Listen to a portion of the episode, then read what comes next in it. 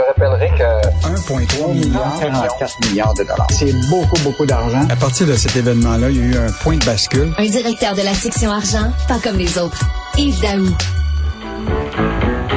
Non, mais c'est vrai, par exemple, quand tu penses à ça, là, les unions, que ça donne? Ça donne rien.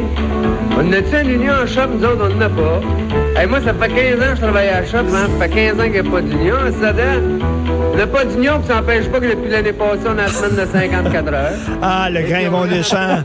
Une chance qu'on n'a pas diffusé euh, son monologue Nigger Black parce que ça aurait été censuré, mais là, c'est les unions que ça donne, et justement parce que tu veux parler de l'excellent texte de Michel Gérard aujourd'hui. Euh, Richard, tu te rappelles quand même que ce monologue-là des années 60 là, avait quand même marqué la mémoire collective? Ben oui. Écoute, il jouait le rôle d'un travailleur naïf, inconscient de son statut précaire. Puis il disait, il dit, qu'est-ce que ça donne les unions? Il dit, l'important dans la vie, c'est d'avoir un job steady et un bon boss. et là, aujourd'hui, la question que tu te poses, c'est est-ce que c'est important d'avoir un bon député et un bon chef syndical bien payé? Parce que ça, c'est la réalité aujourd'hui, c'est que là, tu as eu toute la chicane autour, évidemment, des salaires de base des députés qui vont augmenter Ben ou potentiellement augmenter de 30% Et là, quand tu regardes ça, là, euh, évidemment, euh, présentement, il y a tout un débat autour, évidemment, de la négociation avec le Fonds commun. Puis Michel, il a mis en, en, en contraste les salaires des chefs syndicaux actuellement au Québec.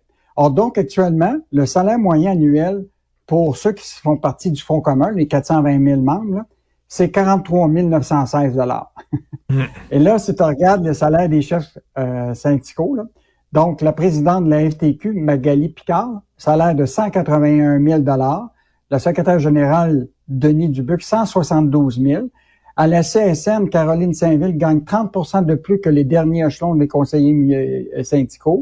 Donc, ça porterait son salaire à environ 130 000 euh, la CSQ, 153 000. Euh, la Fédération interprovinciale, Julie Bouchard, 150 000. Écoute, Michel euh, en, en fait la liste. Mais- Et donc, ce que tu vois très, très bien, c'est que eux autres, ils ont vraiment...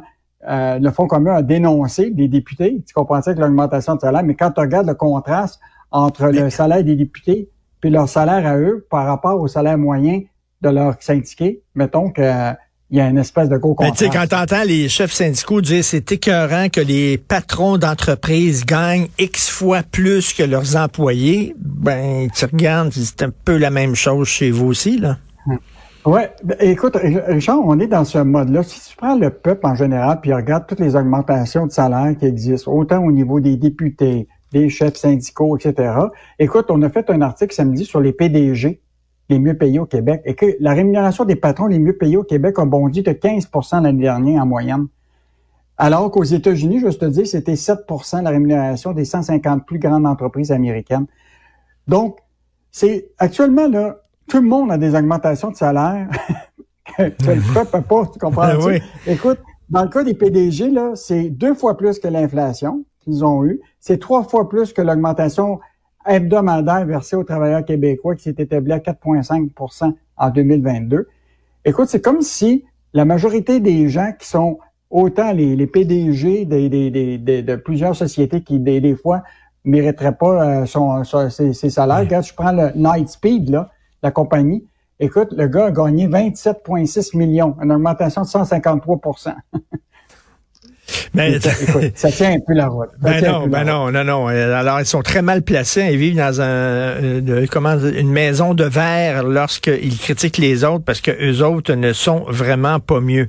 Euh, tu veux nous parler du bordel informatique? Écoute, le système Phoenix, euh, une fonctionnaire euh, qui a démissionné, elle, euh, elle a, elle a droit à 20 000 dollars et euh, ben, elle attend ça depuis un bon moment. Puis euh, à cause du système informatique Phoenix qui est bloqué, ben elle n'a pas son indemnité de départ. Hey, Richard, je pense qu'on devrait demander au gouvernement fédéral s'ils veulent donner un contrat à Éric Kerr pour les, les comme consultant. oui. Il pourrait peut-être aller. Écoute, ce qui est fascinant, là, c'est que ce système-là, Richard, je te rappelle là, que ce système-là, il a été développé en 2016. OK? Il était destiné à l'époque à consolider une dizaine de systèmes de rémunération. Ça nous a coûté 2,1 milliards de dollars, ce système informatique-là. Et encore, jusqu'à tout récemment, là, il y avait 418 000 problèmes de paye qui n'étaient pas résolus dans le système.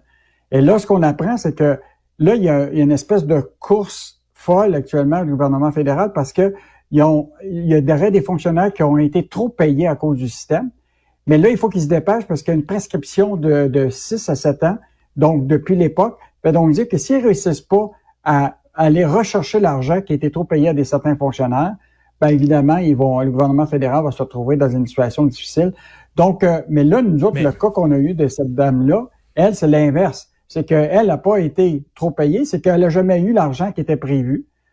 Et là, imagine-toi, elle a quitté, elle a démissionné, elle avait le droit à une, prime de départ de 20 000 ce qu'elle n'a pas eu. Et là, comme elle a, voulu trouver un travail à, la pige, a été sous-contractant du gouvernement fédéral, ben imagine-toi, le système Phoenix, il a inventé un trop perçu de 10 à 15 000 Écoute, la maison des fous à la SAC, la maison des fous à, à Phoenix. Si Fourette cela dit, ça pose une autre question. Comment ça se fait que tu as le droit à une indemnité de départ alors que c'est toi qui as démissionné? Tu comprends? Ah, ça, ben ça, pose une question aussi, là, tu sais. Moi, je, suis totalement d'accord avec toi. C'est sûr là, que dans, dans, on parle du système Phoenix qui, est le bordel, mais je suis certain qu'il doit y avoir des, des, des, des gens là-dedans qui euh, probablement qui ont été trop payés puis qui dans le fond ils devraient rembourser le monde. Mais écoute, une prime de départ de 20 000 on s'entend pour dire qu'il y a pas tout le monde qui peut avoir ça. C'est une directrice, une ancienne directrice régionale. Il me semble que quand tu te fais sacrer dehors, ok, tu as droit à une prime de départ parce qu'on te sacré dehors. Ça dépend pour les raisons, quelles raisons. Mais là, quand c'est toi-même qui quitte, comment ça se fait tu as droit à une indemnité de départ? Mais ça c'est une autre question. Mais bref, ça montre à quel point c'est la maison des fous. Et euh, écoute très rapidement, le Justin Larochelle qui revient sur le dossier vous avez publié ce week-end sur les mini-maisons. Bon, Richard, on s'en est parlé la semaine passée. Est-ce que toi, tu serais prête à aller vivre avec ta conjointe dans 300 à 800 pieds carrés? Pas en tout.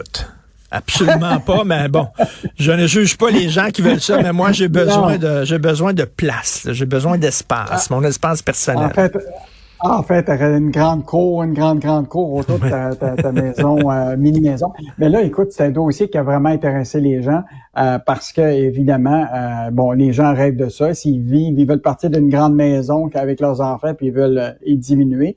Et donc, là, il y a eu un grand dossier. Mais ce qui est intéressant, Richard, c'est que ça coûte entre 45 000 et 250 000 dollars une mini-maison, dépendant, mais c'est entre 300 et 800 pieds carrés. Là, la question qu'il faut que tu te poses, là, euh, pourquoi c'est quoi les, avantages de tout ça? Et, et euh, je pense que Ghislain fait vraiment le tour. Évidemment, ça coûte pas très cher, c'est un prix abordable, construction rapide. Mais évidemment, les inconvénients, c'est que c'est pas dans toutes les villes que tu peux avoir ça là, actuellement. Il y a certaines villes qui l'interdisent. Puis l'autre affaire, Richard, c'est le financement. Il paraît que les banques sont pas très, très ouvertes au financement de ce type de, de, de, de, type de maison. Euh, parce que, bon, euh, pour toutes sortes de raisons, c'est les certaines villes qui l'interdisent, d'autres l'interdisent pas. Et donc, euh, nous, on a parlé déjà à Desjardins, Banque nationale, puis ils sont très frileux actuellement à prêter de l'argent pour ces maisons-là. Donc, hmm. si tu veux t'en acheter une, Richard, t'es mieux d'avoir du cash tu, payes, tu cash. En tout cas, vraiment petite la mini-maison, mais super cute. Merci beaucoup, Yves Daou. On se reparle demain. Bye. Bye. Salut, bye.